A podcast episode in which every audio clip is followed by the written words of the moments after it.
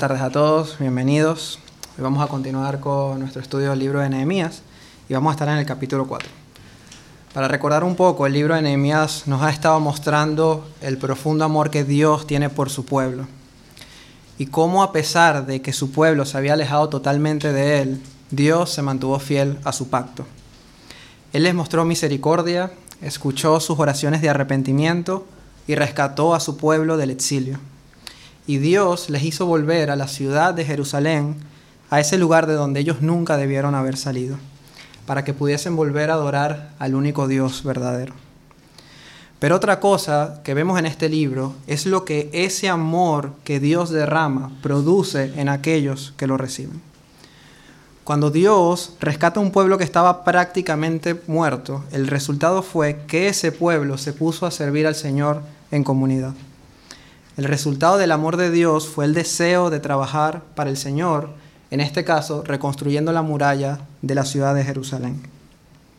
Y en la primera parte del capítulo 4 vimos que en cuanto ellos se pusieron a servir a Dios, una intensa guerra comenzó. Las ciudades vecinas y sus ejércitos se unieron con la determinación de detener la obra en el muro. Vimos que se burlaron de ellos cruelmente, que les intimidaron.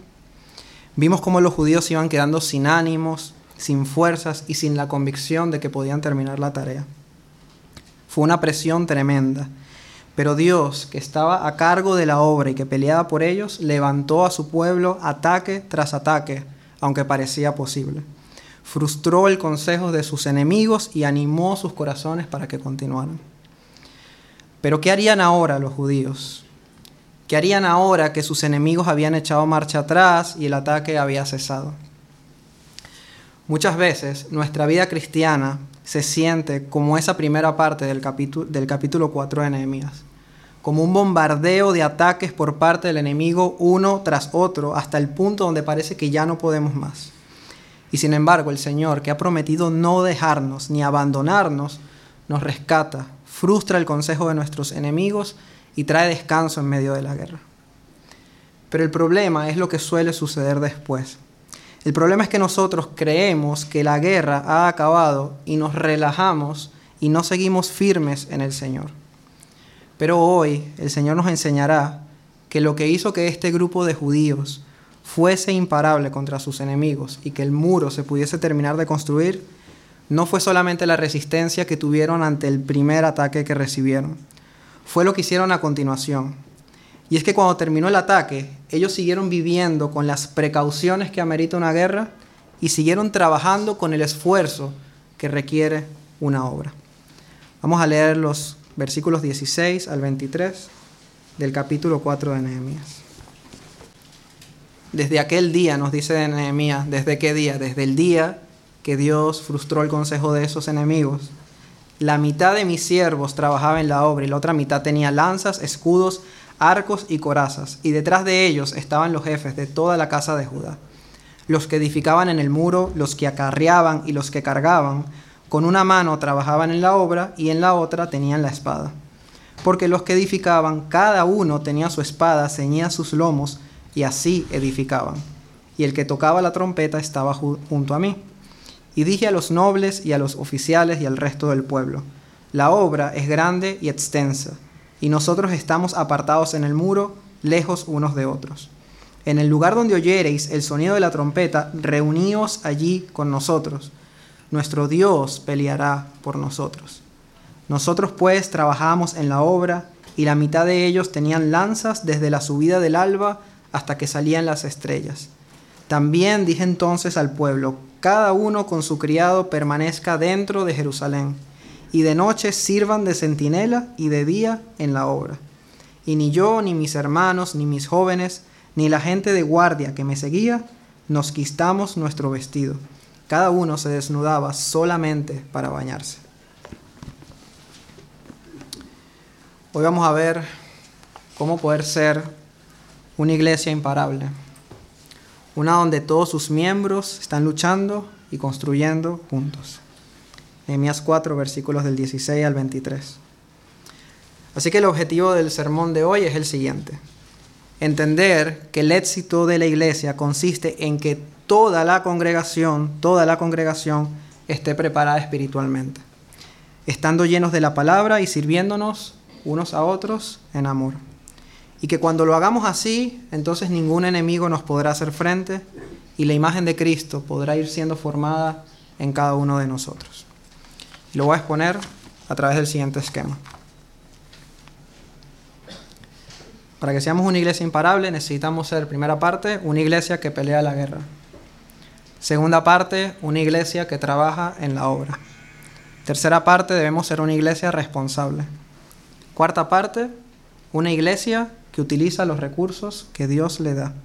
Y quinta parte, debemos ser una iglesia con la actitud correcta. Vamos a empezar viendo el primer punto, una iglesia que pelea la guerra.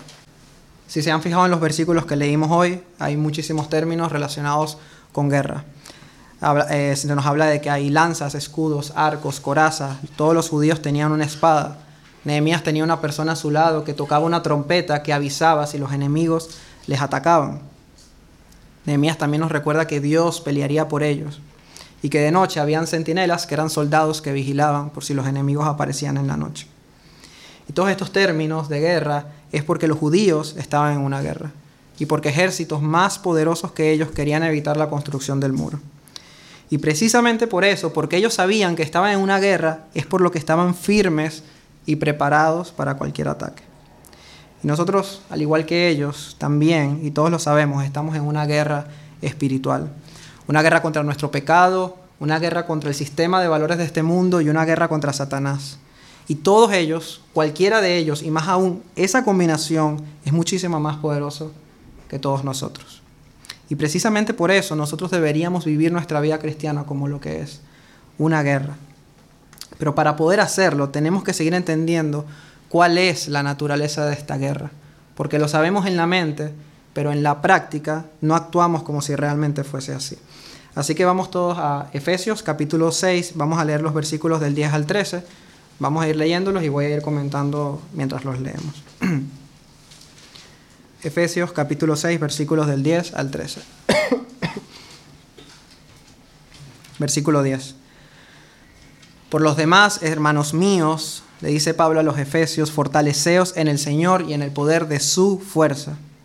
Vestíos de toda la armadura de Dios para que podáis estar firmes contra las acechanzas del diablo porque no tenemos lucha contra sangre y carne. ¿Qué significa esto que no tenemos lucha contra sangre y carne?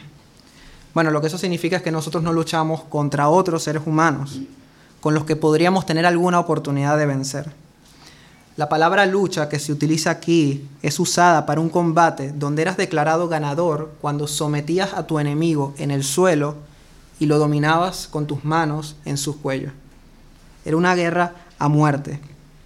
Bueno, Pablo nos dice que nosotros no tenemos ninguna capacidad, ninguna fortaleza para poder someter a los enemigos que tenemos en esta guerra espiritual.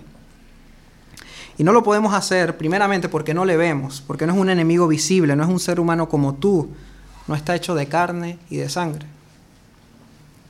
Y continúa Pablo en el versículo 12 diciéndonos quiénes son nuestros enemigos sino que peleamos contra principados, contra potestades, contra los gobernadores de las tinieblas de este siglo y contra huestes espirituales de maldad en las regiones celestes. Así que ya no solo que no los podamos vencer, sino que ellos nos pueden vencer a nosotros con total facilidad sin que podamos hacer nada. Ellos tienen el poder para dominarnos, tirarnos al suelo y poner sus manos sobre nuestro cuello.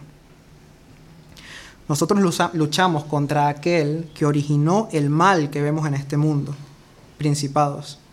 Luchamos contra aquel que tiene poder, autoridad e influencia para extender ese mal, potestades. Y que además no está solo, sino que tiene un ejército para hacer su voluntad.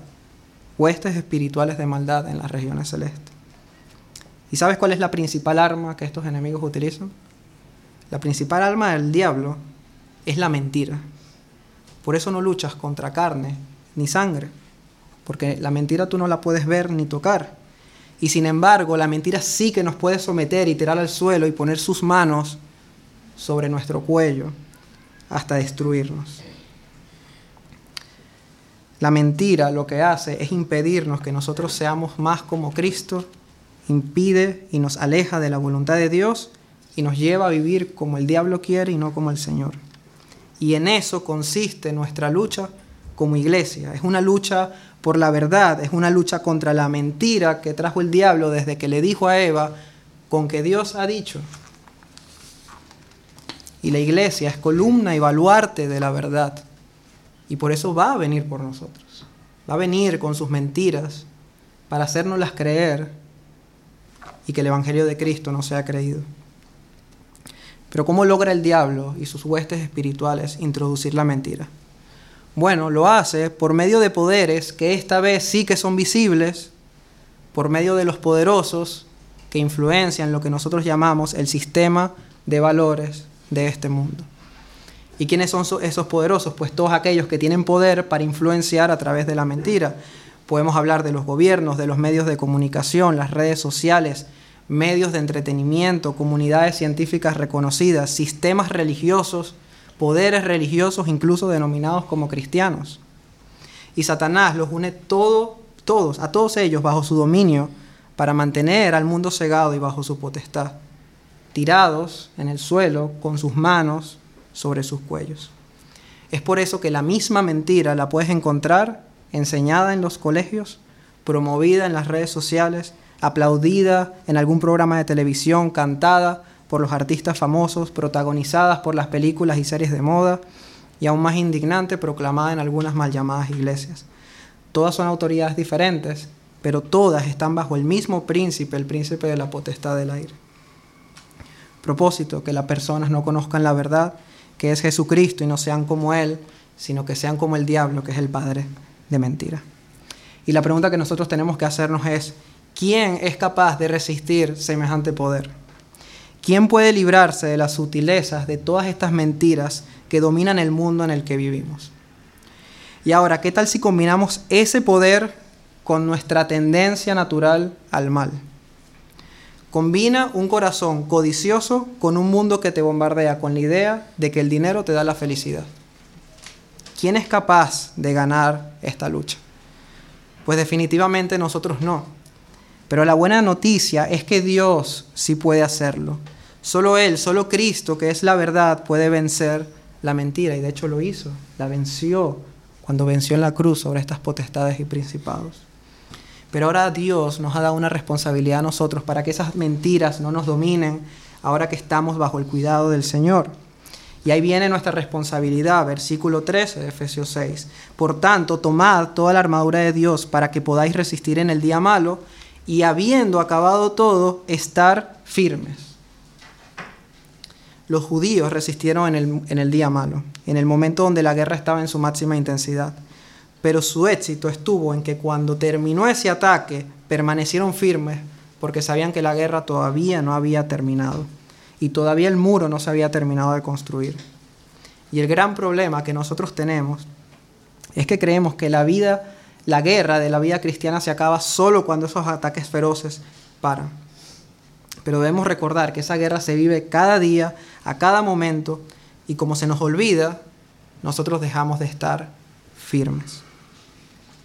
Hay muchos ejemplos prácticos en, los que nosotros actuamos como si no estuviésemos en una guerra, pero me gustaría mencionar uno. Si realmente en el país donde vivimos entrar en una guerra real y a cada familia se le pidiera que alguien fuese a pelear, ¿quién tendría que ir en esa guerra? Los hombres, ¿verdad? Por honor, por deber, por responsabilidad, por diseño de Dios, todos los hombres saldrían adelante, así nunca hubieses tomado un arma, así nunca hubieses formado parte del ejército, así no supieses pelear, por honor, por deber, tú te presentas allí.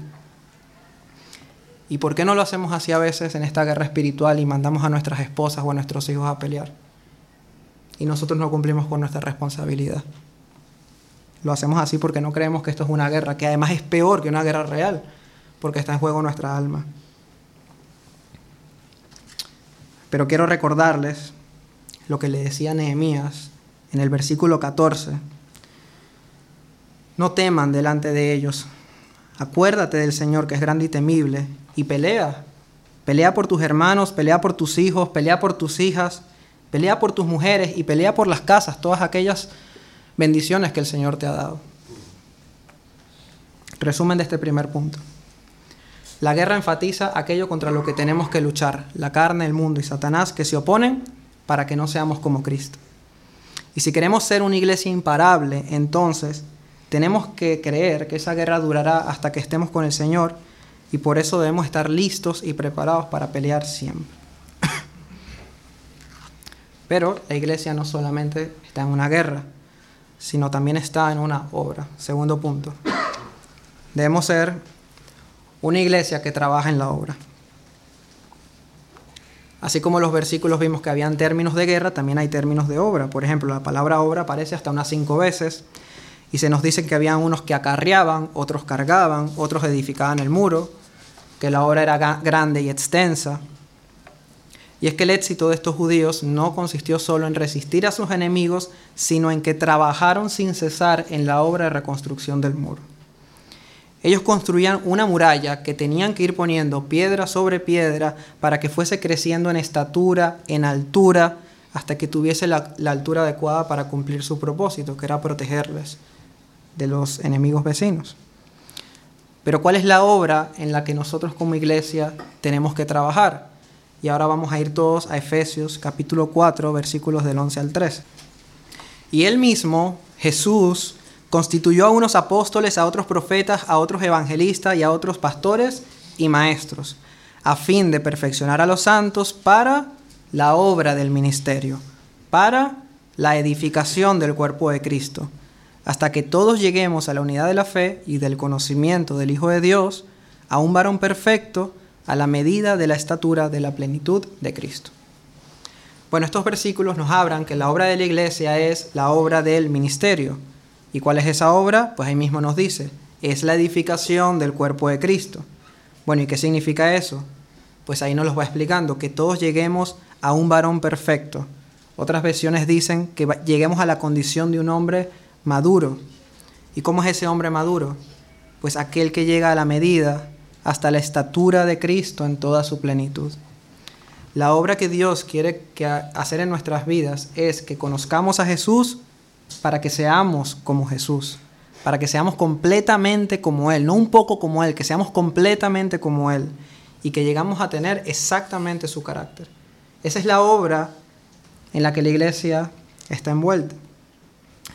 Pero nosotros muchas veces pensamos en esta obra, que es la obra de santificación, de una manera individualista. O sea, yo quiero ser más como Jesús, sí. Pero es que la obra que estamos involucrados no es individual, es una obra comunitaria donde todos, como un solo cuerpo, crecemos en su carácter.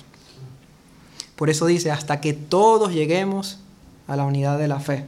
No hasta que yo llegue o hasta que Pablo llegue, no hasta que todos, toda la congregación, como cristianos, lleguemos a la unidad de la fe y a ser como el Señor. Todos juntos, un trabajo que hacemos en unidad para ayudarnos todos a crecer y para ayudarnos con el poder de Dios a construir su carácter en nuestras vidas. Fíjense qué privilegio nos da Dios. Nosotros destruimos su imagen en nosotros. Él no nos condena por semejante crimen. Paga Él por nosotros la falta que cometimos. Nos salva. Pero además de eso, nos da la oportunidad de participar en la reconstrucción de su imagen en nosotros y además en la de los demás. ¿No es eso un gran privilegio? Resumen del segundo punto. La obra enfatiza el trabajo que tenemos que hacer para que todos como iglesia lleguemos a ser como Cristo. Y si queremos ser una iglesia imparable, debemos tener muy claro que ese es nuestro trabajo. No es entretener a las personas, sino trabajar en que la imagen de Dios se forme en nuestras vidas. Pero para que eso sea una realidad tenemos que ser una iglesia responsable, donde tanto líderes como congregación cumple con sus responsabilidades delante del Señor. Vamos a verlo, tercer punto. Y vamos a leer el versículo 16. Ya, volvemos a Nehemías, ¿no? Capítulo 4. Desde aquel día la mitad de mis siervos trabajaba en la obra y la otra mitad tenía lanzas, escudos, arcos y corazas. Y detrás de ellos estaban los jefes de toda la casa de Judá. Vamos a ver primero cuál es la responsabilidad de los líderes de la iglesia. Vale, antes de ver lo que tienen que hacer los líderes, vamos a ver cómo debe ser el corazón de alguien que quiere liderar el pueblo del Señor. Lo primero que vemos es que Nehemías distribuye a sus siervos según las necesidades que los judíos tenían.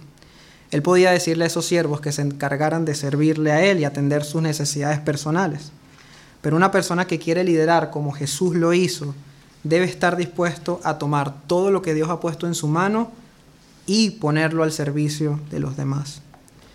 Muchas personas piensan en el liderazgo como algo donde ellos reciben, ya sea recibir honor, gloria, reconocimiento o que los demás le reconozcan. Pero el liderazgo cristiano es todo lo contrario. Es despojarnos de nosotros mismos para servir a los demás. Así se lo hizo Jesús a sus discípulos. Dice, entre vosotros no debe ser así, sino que el que quiera hacerse grande entre vosotros será vuestro servidor. Y el que quiera ser el primero entre vosotros será vuestro siervo. ¿Por qué? Pues porque como el Hijo del Hombre no vino para ser servido, sino para servir y para dar su vida en rescate por muchos. El liderazgo requiere amor, entrega, sacrificio y poner todo lo que el Señor pone en nuestras manos para servir a los demás. Pero ya entrando en las funciones del liderazgo en la iglesia, vemos que los líderes deben darle igual importancia a la guerra espiritual así como se la dan a la obra de edificación. En la iglesia los miembros deben ser equipados por una parte para poder luchar contra el enemigo, pero también para edificar la iglesia. Y Nehemías nos lo muestra así. Él no dijo, bueno, 80% de mis siervos pelean y el 20% construyen, o al revés. Él lo que hizo fue distribuir los esfuerzos con el mismo nivel de prioridad. Y en esta iglesia para nosotros es tan importante que los miembros sean capacitados por la palabra para pelear. Así es igual de importante para nosotros que pongan sus dones al servicio de los demás. Para eso ponemos a disposición de toda la congregación diferentes recursos, desde la predicación expositiva, reuniones de oración, reuniones de discipulado, de repaso, para que todos los miembros sean equipados en la palabra pero al mismo tiempo constantemente estamos animando a la congregación a que se ocupen en los distintos ministerios que la iglesia tiene para que sirvan para la gloria de Dios, porque ambas son igualmente, tienen la misma importancia. Y esto es algo que vamos a estar destacando en toda la predicación. Por último, la última parte del versículo 16 dice que detrás de ellos estaban todos los jefes, estaban los jefes de toda la casa de Judá. Y leído así da a entender que los jefes de la casa de Judá estaban detrás de los, de los siervos de Nehemías. Pero otras eh, versiones lo que dicen es que los jefes estaban detrás de toda la casa de Judá. O sea, la casa de Judá estaba adelante haciendo la obra en el muro y los líderes estaban detrás de ellos. Y eso nos lleva a esta enseñanza. Y es que los principales involucrados en construir el muro no eran los líderes, era toda la casa de Judá. Y eso nos va a llevar a la responsabilidad de la congregación. Así que Nehemías y los jefes de la casa de Judá lideraban, cuidaban, protegían, equipaban, ponían orden para que el pueblo de Dios hiciera la obra de edificar el muro. Y este es precisamente el principio de la dinámica que debe tener una iglesia sana que encontramos en el Nuevo Testamento.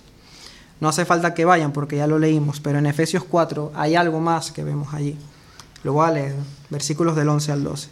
Otra vez, Jesús constituyó a unos apóstoles, a otros profetas, a otros evangelistas y a otros pastores y maestros, a fin de perfeccionar a los santos para la obra del ministerio.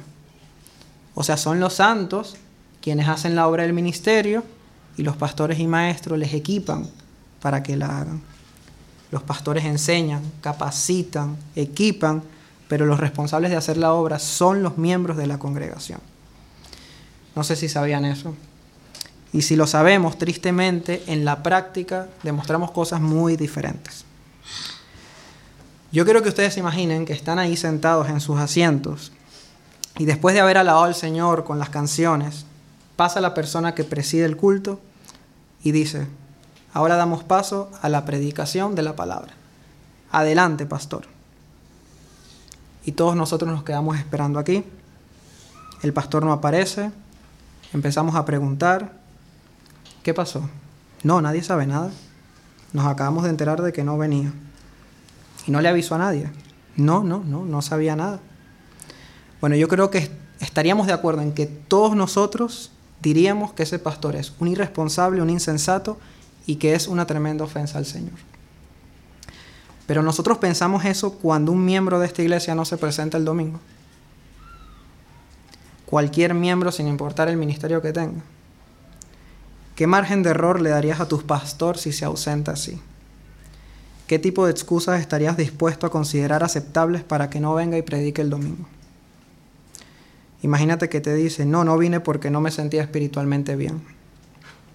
Y le diríamos, bueno, pastor, yo, lo puedo, yo eso lo puedo entender, porque no siempre nos encontramos bien, pero usted tiene una responsabilidad con esta iglesia y delante de Dios. Esfuércese, pelee y preséntese. ¿Y qué tal si nos dijera que no vino porque era su cumpleaños o el de algún familiar? Todos diríamos, ¿qué? ¿Qué me está diciendo? Y sin embargo, con los miembros de la iglesia no nos escandaliza. Y no nos escandalizamos con nuestras propias excusas cuando no venimos pudiendo hacerlo. Y eso sucede porque vemos la iglesia como una institución humana y no lo es. Es una institución divina y todos somos responsables delante de Dios de cumplir nuestra labor. A lo mejor te parece que tu labor es pequeña comparada con la del pastor, pero es que Dios no lo ve así porque tú eres responsable de la obra del ministerio y para eso tienes que estar sentado allí siendo equipado por el trabajo de los líderes que presiden.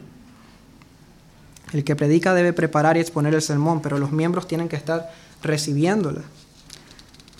La congregación tiene que recibir a las personas que llegan, a los nuevos. La congregación tiene que evangelizar, tienen que servir en las necesidades prácticas que tiene la iglesia. Todos los miembros deben estar cuidando a otros miembros y por eso es necesario que todos estemos aquí. Pero también no solo estemos aquí, sino que creo que es sensato pedir que todos estemos a tiempo. Exactamente el mismo ejemplo. Entra el pastor por la puerta cinco minutos antes de empezar el sermón. ¿Cómo es posible que personas que tienen ya tiempo en esta iglesia sigan llegando cinco minutos antes de comenzar? Eso es una irreverencia ante Dios. Y además distraes a las personas que sí han llegado a tiempo. Hay que buscar puesto, hay que buscar asiento.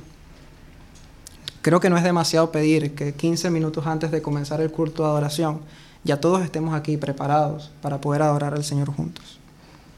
Lo entiendo de personas que nos están visitando, que han venido por primeras veces, pero de sus miembros con años aquí. Resumen del tercer punto.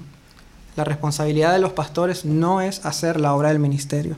Esa responsabilidad es de la iglesia. La función de los pastores es equipar con la palabra para que la congregación, toda la congregación haga la obra. Y así, cuando cada miembro cumpla con su función, entonces allí podremos ser imparables aunque vivamos en medio de un mundo maligno. Esas son nuestras responsabilidades, pero ¿con qué recursos nos ha dejado Dios para que podamos cumplirlas? Bueno, cuarta parte, una iglesia que utiliza los recursos de Dios. Tenemos funciones diferentes, cada uno de nosotros dentro de la iglesia, pero todos estamos en la misma guerra y en la misma obra. Y por eso necesitamos recursos, tanto para pelear como para construir. Y estos son recursos que el mismo Dios nos ha dado. Vamos a verlos. Para la guerra necesitamos un arma. Versículos del 17 al 18. Los que edificaban en el muro, los que acarreaban y los que cargaban, con una mano trabajaban en la obra y en la otra tenían una espada, porque los que edificaban, cada uno tenía su espada ceñida a sus lomos, cerca, para poder ser utilizada. Y así edificaban, y el que tocaba la trompeta estaba junto a mí. Vemos a estos judíos en una guerra como un reflejo de la guerra espiritual que todos nosotros tenemos. Y al igual que ellos, nosotros debemos tener una espada con nosotros que esté accesible para poder ser utilizada en cualquier momento y contra cualquier ataque. ¿Y cuál es la espada que tienen los cristianos? Bueno, si seguimos leyendo Efesios 6, nos la vamos a encontrar. Y vemos un lenguaje similar que usa Pablo al que usa aquí Nehemías. Efesios 6, 14. Estad pues firmes, ceñidos vuestros lomos con la verdad.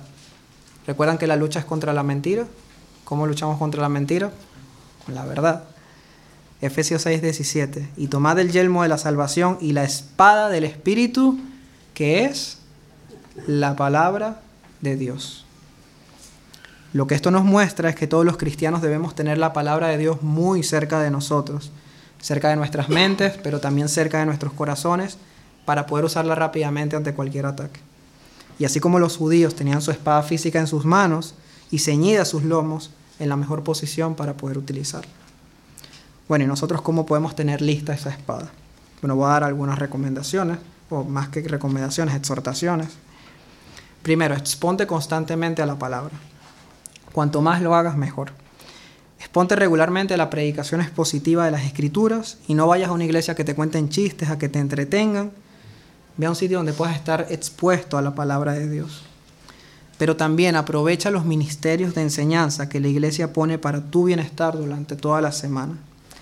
Y debes saber que si no estás asistiendo a ninguno de ellos, estás despreciando un regalo que Dios quiere darte y le estás diciendo a Dios que no quieres ser equipado para pelear junto a tus otros hermanos. Si quieren, pueden no seguir haciéndolo, pero debemos saber estamos desobedeciendo lo que Dios quiere para nosotros. Es importante no solo que estemos todos los domingos aquí, sino que durante la semana estemos en las reuniones que la iglesia pone a la disposición. No son reuniones por reunirse, ya está, tienen un propósito para el crecimiento espiritual nuestro y de toda la iglesia. Eso como congregación, pero personalmente todos nosotros debemos leer nuestra Biblia todos los días. Es ese primer paso que damos al levantarnos y al saber que estamos en una guerra, vamos al sitio donde tenemos nuestra arma guardada y la colocamos en nuestra mano. Pero no te conformes solo con leerla, también estudiala, conócela, dedícale tiempo, no solamente esos 5 o 10 minutos que solemos leer con prisa. Aparta un tiempo en tu día donde puedas dedicarte al estudio de la palabra. No solo leas trozos de la Biblia, sino léela completa y estudia cada uno de sus libros durante toda tu vida cristiana.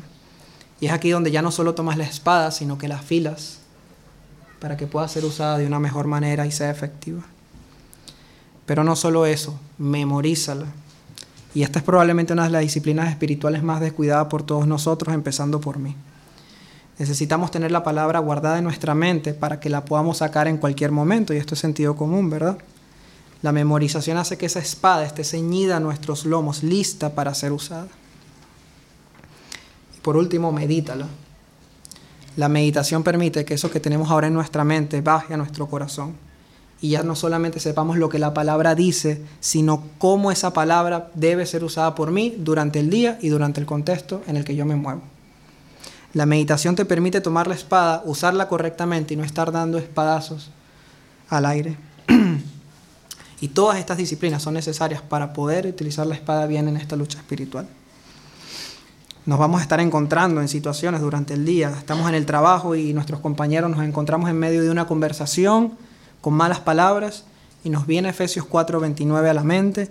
Ninguna palabra de corrompida salga de vuestras bocas la recordamos, pedimos ayuda al Señor, y ya sea que o callamos o decimos apartarnos de esa conversación. Estoy en el hogar y veo que no tengo deseos de servir a mi esposa. Y recuerdo Efesios 5:25, maridos, abad a vuestras mujeres, así como Cristo amó a la iglesia y se entregó a sí mismo por ella. Y le pido perdón al Señor, le pido su ayuda y le pido morir a mi deseo de ser servido y no de servir estoy en una situación difícil, siento que el Señor me ha abandonado y me quedo sin fuerzas. Y recuerdo Isaías 41:10, no temas porque yo estoy contigo, no desmayes. Yo soy tu Dios que te esfuerzo, siempre te ayudaré, siempre te sustentaré con la diestra de mi justicia. Y cuando peco contra el Señor día tras día y me desanimo en mi camino de santidad, voy a la promesa de primera de Juan 1.9, que si confieso mis pecados, él es fiel y justo para perdonar mis pecados y limpiarme de toda maldad. Así que Dios nos ha dado un recurso tremendo para poder vencer en esta guerra, la espada de su espíritu, que es la palabra de Dios. Si no tomamos esta arma es como salir de casa desprotegida, sabiendo que nos vamos a encontrar con unos enemigos que nos van a destruir. Debo recordar que estoy en una guerra y que soy muy débil. Pero no solo necesitamos armas, también necesitamos herramientas para esta obra. Versículo 17. Los que edificaban en el muro, los que acarreaban y los que cargaban, con una mano trabajaban en la obra y en la otra tenían la espada. Dios le proveyó a toda esta comunidad de judíos herramientas y capacidades para que la obra se pudiese terminar correctamente. Unos cargaban las piedras, otros las transportaban hacia el muro y otros ponían piedra sobre piedra para la edificación del muro. Otros lideraban la obra. No todos hacían lo mismo, pero todos trabajaban hacia un solo objetivo y todos tenían una tarea que hacer. Bueno, y en la obra de edificar la iglesia, ¿cómo funciona? ¿Qué herramienta le ha dado Dios a la congregación para ayudar a los demás a ser cada día más como Jesús? Bueno, Dios le ha dado a cada creyente por lo menos un don espiritual.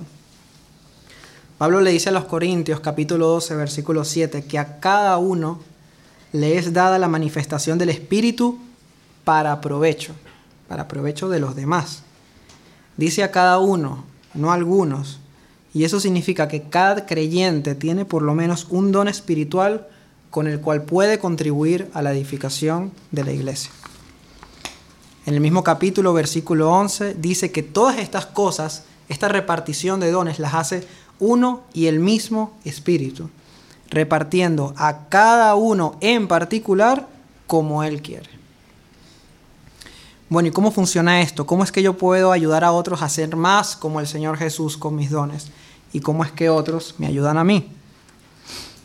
Bueno, si tú tienes algo de tiempo en la iglesia, tú te habrás dado cuenta de que hay cosas que a ti se te dan de una manera natural y que a otros le cuesta mucho.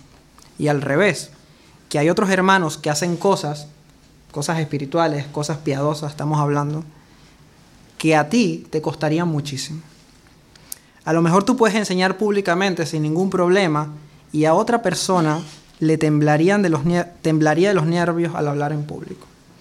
Quizás a un hermano se le hace muy fácil ser hospedador y a ti te costaría mucho abrir tu casa a otras personas. Unos tienen la facilidad para servir en las cosas prácticas de la iglesia Cualquier necesidad que surge, ellos aparecen, no hay que llamarlos, no hay que insistirles, ellos están allí para ayudar. Pero a otros el servicio les cuesta muchísimo. Unos tienen una habilidad para consolar y animar y otros somos muy torpes en eso. Unos exhortan en amor de una manera ejemplar y a otros les costaría mucho acercarse a un hermano para corregirle. Otra pregunta. ¿Eso quiere decir que si yo no tengo un don, no debo poner de manifiesto esa virtud cristiana en mi vida? La respuesta es no. Porque todos estamos llamados de una u otra manera a enseñar la palabra de Dios, unos en público y otros no. Todos estamos llamados a ser hospitalarios, todos debemos ser serviciales y trabajar para los demás, todos debemos evangelizar regularmente, todos estamos llamados a animarnos, a exhortarnos y a consolarnos unos a otros. Y eso es una realidad. Pero Dios en su sabiduría ha repartido en la iglesia dones a cada uno de sus miembros para que en lo que yo tenga carencias pueda aprender de mis hermanos al verles poniendo sus dones en operación. Y que yo pueda cubrir las suyas cuando ellos ven que pongo mis dones en operación. Ellos aprenden de mí y yo aprendo de ellos. Y de esa manera es que todo el cuerpo bien concertado y unido entre sí por todas las coyunturas que se ayudan mutuamente según la actividad propia de cada miembro, entonces así recibe su crecimiento para ir edificándose en amor. Efesios 4:16. Pedro nos dice, cada uno según el don que ha recibido, ministrelo a los otros. Ministrar significa servir, sirva a los otros con sus dones como buenos administradores de la multiforme gracia de Dios. Y Pablo le dice a los romanos que teniendo diferentes dones según la gracia que nos es dado, si el de profecía, úsese conforme a la medida de fe. Si es de servicio, en servir. El que enseña, en la enseñanza. El que exhorta, en la exhortación. El que reparte, con liberalidad. El que preside o lidera, con solicitud. El que hace misericordia, con alegría. Lo que él está diciendo es, ocúpate, trabaja, sirve, esfuérzate con los dones que Dios te ha dado, que se te hacen más fáciles, porque si no te esfuerzas en eso, te vas a esforzar en aquellos que no se te hacen tan fácil. Y cuando cada uno de nosotros nos esforcemos en las capacidades que Dios nos ha dado, pues aprenderemos unos a otros y así todos podremos crecer en el carácter de Cristo. ¿Entiendes ahora lo que es la iglesia? ¿Ves que nos necesitamos unos a otros? ¿Ves por qué es tan importante que cumplas tu responsabilidad con tus hermanos al estar regularmente con ellos? Cuando un solo miembro, uno solo, no pone sus dones en acción, el cuerpo no podrá llegar a la estatura de Cristo. No puede porque no fue diseñado de esa manera. De la misma manera que el muro no se hubiese podido construir en el tiempo y de la manera que Dios quiso si cada familia de judíos no hacía su parte de la obra. ¿No nos parece un acto de profundo egoísmo privar a nuestros hermanos de la bendición que Él quiere darles a través de nosotros? ¿Que Dios quiere darles? Y no es un problema de capacidades, porque de nuevo todos tenemos al menos un don. Es un problema de falta de amor por Dios, por los demás y un exagerado amor por nosotros mismos. Eso no es el cristianismo. Poner los dones al servicio de los demás es la marca de los redimidos por Cristo y es un mandamiento de Dios. Vamos a continuar. Porque Dios no solamente da armas, no solamente nos da herramientas, sino que Él nos regala un lugar, un contexto para que peleemos y construyamos juntos. Versículos del 19 al 20. Y dije a los nobles y a los oficiales y al resto del pueblo, la obra es grande y extensa, y nosotros estamos apartados en el muro, lejos unos de otros. En el lugar donde oyereis el sonido de la trompeta, reuníos allí con nosotros, nuestro Dios peleará por nosotros. Bueno, vemos a Nehemías, vemos a Nehemías con una persona que tenía una trompeta a su lado para que en caso de detectar que venían los enemigos, esa persona tocaba la trompeta y todos los judíos que estaban en otros lados del muro se reunían en ese lugar a pelear juntos.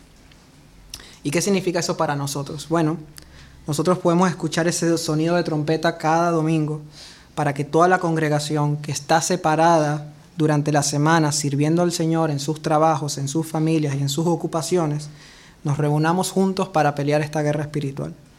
Y cuando lo hacemos así, resulta que termina siendo Dios quien pelea por nosotros.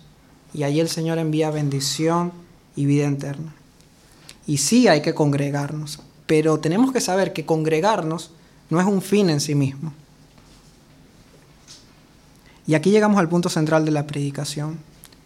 Y es que si miramos el versículo 17 de este capítulo, nos muestra de una manera muy gráfica cómo debe lucir cada miembro de la congregación cuando estamos reunidos juntos.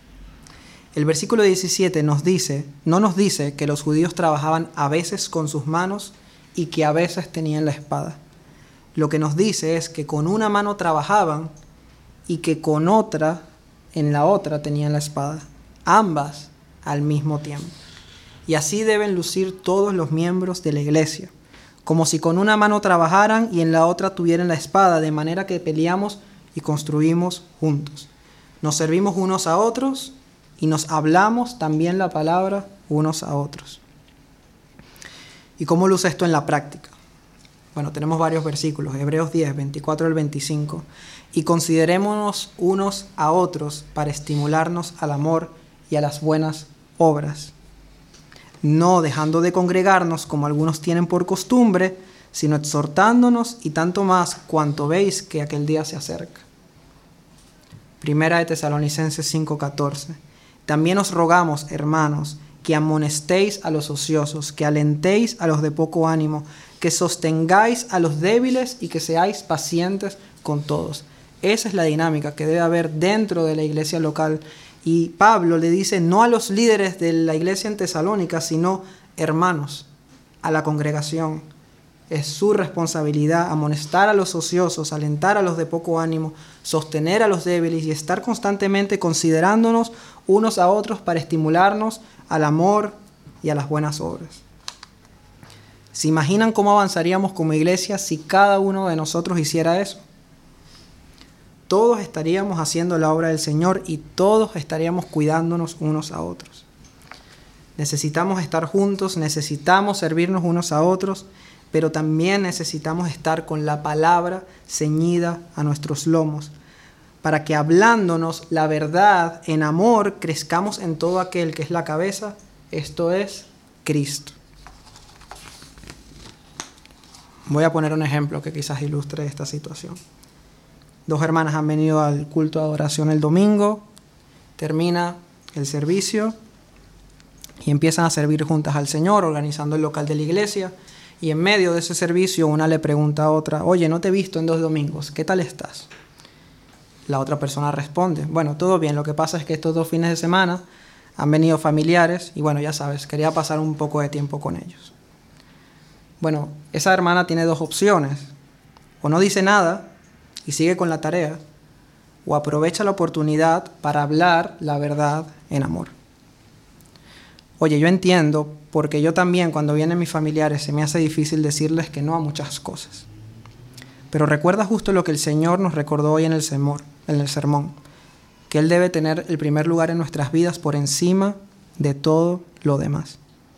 Y recuerda que nuestra mejor manera de amar a nuestras familias es mostrarle que Cristo es lo más importante. Ahora ven esta dinámica. ¿Quién creen que está haciendo la obra del ministerio? el pastor que predicó el sermón ese día o esa hermana que habló la verdad en amor con otra? Pues la respuesta es que ambos, ambos con sus dones sirviendo al Señor y ambos hablando la palabra en amor para la edificación del cuerpo.